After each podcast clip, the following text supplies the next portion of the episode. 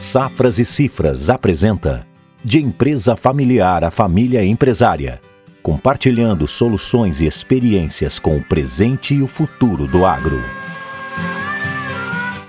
Meu nome é Rodrigo Pagani, sou sócio consultor da Safras e Cifras, moro na cidade de Goiânia e coordeno um dos escritórios das Safras e Cifras no Centro-Oeste. É, no podcast de hoje, iremos falar um pouco a respeito do planejamento tributário assunto bastante polêmico, debatido com muita frequência e que sempre geram dúvidas na cabeça dos nossos clientes, dos produtores rurais e, sem dúvida nenhuma, dos contribuintes. A ideia é que a gente possa é, discutir no podcast alguns é, elementos que são essenciais para um maior aprofundamento a respeito do assunto. Portanto, iremos falar neste primeiro momento é, sobre o que é planejamento tributário, de maneira mais, mais geral. Na sequência, iremos dar alguns é, exemplos de planejamento tributário com o objetivo de clarear isso de uma maneira mais uh, fácil para vocês. E por derradeiro, é, falaremos aí da principal diferença entre a simulação e a estruturação tributária. Quais os riscos que estão atrelados a isso, de que forma a gente pode estar se organizando com o objetivo de diminuir estes riscos e ter uma eficácia nessa gestão dos tributos. Tá bom? Então sejam todos bem-vindos e vamos aproveitar o máximo possível deste momento para que seja possível esclarecer de uma maneira clara e transparente esse assunto que gera tanta dúvida na cabeça das pessoas. Então, para que a gente consiga iniciar o nosso trabalho, nossa discussão aqui a respeito de planejamento tributário, é importante fazer uma introdução preliminar com o objetivo de, de esclarecer alguns pontos a, a, respeito desse, desse tema. Obviamente, é, o intuito do podcast é muito mais informar e trazer algumas informações básicas do que propriamente a gente ficar fazendo aqui uma, uma discussão teórica e ampla. Então, para que todos vocês possam ter uma ideia, planejamento tributário é, ele é fundamental, é, é um, um ato legal, lícito e que ocorre aí há bastante tempo. Evidentemente que é, ele tem cada vez se tornado mais necessário para os negócios, justamente porque o Brasil é um dos países aí com maior carga tributária do mundo e faz com que realmente o, o empresário, o produtor rural, o contribuinte, de uma maneira geral, precise é, é, organizar aí, é, e gerir melhor os seus tributos com o objetivo de pagar o mínimo possível dentro da é, legalidade. Então, quando a gente trata do assunto aí da, da elisão fiscal ou planejamento tributário, é, que são sinônimos, a gente precisa lembrar de alguns elementos que são fundamentais para caracterizar de fato a licitude deste mecanismo. Então, para que isso seja algo tranquilo, transparente, correto, moral, enfim, é fundamental que se uh, utilizem de elementos legais, ou seja, todo planejamento tributário ele não pode ultrapassar os limites que a lei determina. Então, aí temos a primeira condição, que é qual? Justamente cumprir as diretrizes que estão previstas nas legislações tributárias, seja o CTN, sejam os códigos estaduais, municipais e outras tantas normas de cunho tributário que existem no Brasil. Segundo elemento fundamental para que esse planejamento tributário seja algo realmente é, legal é que se utilize dele de maneira preliminar à ocorrência do que a gente chama de fato gerador. Ou seja, o planejamento ele tem que ocorrer antes de realmente ocorrer ou existir o fato que vai me gerar o tributo. Por exemplo, quando a gente fala em planejamento sucessório, há que se pensar em várias possibilidades de planejamento relacionado à sucessão, mas de nada vai me adiantar querer fazer um planejamento tributário após a morte daquela pessoa cujo objetivo era planejar sua sucessão, justamente porque depois da morte, aí o fato gerador, é, não há mais como gerir questões envolvendo, por exemplo, o ITCD. Então, se queremos pensar em planejamento sucessório, como eu disse, precisamos sim organizar isso de maneira preliminar. Então, só para recordar, nós temos aí dois elementos fundamentais para a discussão daquilo que chamamos de planejamento tributário. Cumprimento estrito do que está na lei, sem uh, subvertê-la, e que o fato seja preliminar, a estruturação seja preliminar à ocorrência do fato gerador. Então, em linhas bem gerais, se queremos pensar em planejamento tributário, elisão fiscal, é fundamental atentar para esses dois mecanismos, anterior ao fato gerador e dentro da legalidade. É, quando a gente fala também em planejamento uh, tributário, é importante lembrar que com o advento da Lei Complementar 104, é, algumas alterações ocorreram, sobretudo no parágrafo único do artigo 116 do Código Tributário Nacional, CTN, que passou a prever a possibilidade né, é, de questionamento, vamos dizer assim, por parte da autoridade fiscal, seja a Receita Federal, seja a Cefaz do Estado ou até mesmo do município, de questionar uh, planejamentos tributários que possam ocorrer. Muito com a necessidade e com o objetivo do, do, do ente uh, fiscalizador de controlar práticas que são muitas vezes abusivas e que não são caracterizadas de fato como um planejamento tributário, mas sim como uma sonegação fiscal. Então, com esse intuito, né, talvez uh, a Receita e, e tenha o entendimento uh, sobre a necessidade de estar um pouco mais atenta a estes atos. Isso não quer dizer que todos os atos praticados com o objetivo de gerir melhor os tributos estão passíveis de uh, fiscalização. Mesmo porque, como a gente comentou, se eu estou dentro da, da legalidade e meus atos são preliminares à ocorrência do fato gerador e são realmente reais, que é uma coisa que a gente vai conversar um pouco mais para frente, eu não tenho por que é, me preocupar. Evidentemente, esse artigo 116, parágrafo único do CTN, ainda está pendente de uh, normatização, mas isso não quer dizer que uh, a autoridade é, fiscal aí, né, administrativa fiscal, não vem utilizando esta determinação para realmente questionar alguns atos é, que ocorram aí na esfera tributária. Então, pessoal, como introdução aí ao assunto, é, é o que nós tínhamos para mostrar para vocês, comentar com vocês da importância de cumprir aqueles dois elementos básicos da, do planejamento tributário e saber que mesmo eu estando dentro da legalidade, tendo feito o fato de maneira preliminar, nada me impede que a autoridade administrativa e fiscalizadora de tributos não possa em algum momento questionar.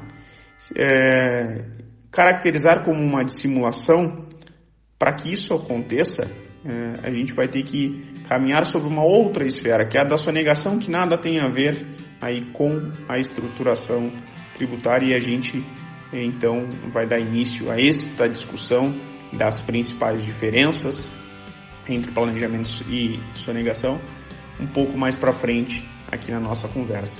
Por enquanto, em termos de introdução, o que nós tínhamos era isto. Beleza? Então, vamos em frente. Dando sequência à nossa discussão a respeito do planejamento tributário, chegou o momento de falarmos um pouco de alguns exemplos de planejamento tributário. O objetivo aqui é muito mais desmistificar que planejamento tributário é uma coisa de outro mundo, que visa grandes arranjos societários, jurídicos e contábeis de, de, de situações que muitas vezes são impossíveis de serem realizadas para alguns tipos de negócio, alguns perfis de negócio. E na verdade, o planejamento tributário, eu ouso dizer, ele cabe em todos os negócios, do pequeno ao médio ao grande empresário, não há dúvida nenhuma que todos eles em algum momento fazem um planejamento tributário. E por que, que eu digo isso? Porque talvez o mais clássico dos, dos planejamentos que existam seja realmente a possibilidade que o contribuinte tem de escolher um regime de tributação.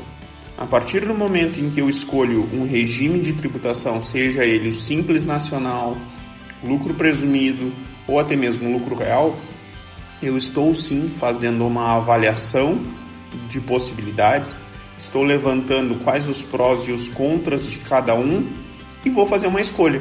Obviamente, a escolha está atrelada a quê? Ao, ao, ao regime que vai me onerar menos. E se eu escolho uma forma menor de pagar tributos de maneira legal e anterior ao fato gerador, porque não posso adotar um regime de tributação depois de que eu tive uma atividade realizada, eu estou fazendo um planejamento tributário. Então percebam que ao adotar um simples regime de tributação, seja o simples, lucro presumido ou lucro real, esse estudo em que eu faço essa, em que eu tomo essa decisão, já é um planejamento tributário. Então, a ideia de trazer esse exemplo para vocês é justamente de poder desmistificar que um, uma estruturação passe por constituição de empresas, várias, constituição de holding, é, arranjos tributários, outros que muitas vezes o próprio contador do cliente não consegue desenvolver. É, sim, algumas vezes depende disso, um planejamento tributário mais complexo, mas na maior parte das vezes, planejamento tributário faz parte da rotina diária da empresa onde eu estou ali enxergando todo o panorama, fazendo aquela gestão dos tributos, né? A partir do momento em que eu sei o que eu estou pagando e de que forma eu consigo legalmente, e aí o ponto fundamental, legalmente reduzir uh, um ou outro tributo por conta de opções que a legislação me dá. Então, ao fazer isso, eu estou sim fazendo um planejamento tributário. Legal? Bacana? Entendido? sobre o assunto. Então acho que agora é o momento que a gente pode então é, tratar do ponto mais delicado do nosso podcast, que é justamente diferenciar o que, que é um planejamento tributário, elisão fiscal, do da sonegação ou evasão fiscal. É um ponto importante, é uma linha muito tênue, né? mas que é fundamental que a gente eh, traga isso à tona para que muitas vezes o contribuinte não seja é, ludibriado aí com ferramentas que muitas vezes podem deixar de ser um benefício e se tornar um prejuízo, um malefício e acabar com o negócio daquele é, produtor, empresário, enfim, né? Então ter esta esta atenção no momento em que se está desenvolvendo um trabalho é fundamental para a saúde do meu negócio. Então vamos lá, vamos falar um pouco então é, a respeito deste assunto tão importante que é a diferenciação entre sonegação e estruturação tributária. Beleza? Vamos lá. Nosso ponto 3 do podcast visa diferenciar a elisão fiscal, que nada mais é do que o planejamento tributário, da evasão fiscal, que por sua vez é a sonegação fiscal. É, muito se tem discutido a respeito destes assuntos e as pessoas equivocadamente é, entendem que a principal diferença entre planejamento tributário e sonegação é simplesmente, pura e simplesmente, a questão de um ser algo legal, pautado na lei, e outro ser algo ilegal, onde eu estou me apropriando aí é, de questões indevidas para o não pagamento do imposto. Na verdade, é, isto que a gente comenta é uma meia verdade, porque realmente o planejamento tributário está pautado na lei e com o objetivo de pagar o mínimo possível de tributos. A sonegação fiscal, por muitas vezes, ela não está pautada na lei e visa o não pagamento do tributo. Mas não é só isso. Quando a gente fala em planejamento tributário e sua principal diferenciação para uma sonegação, a gente precisa atentar para limites temporais.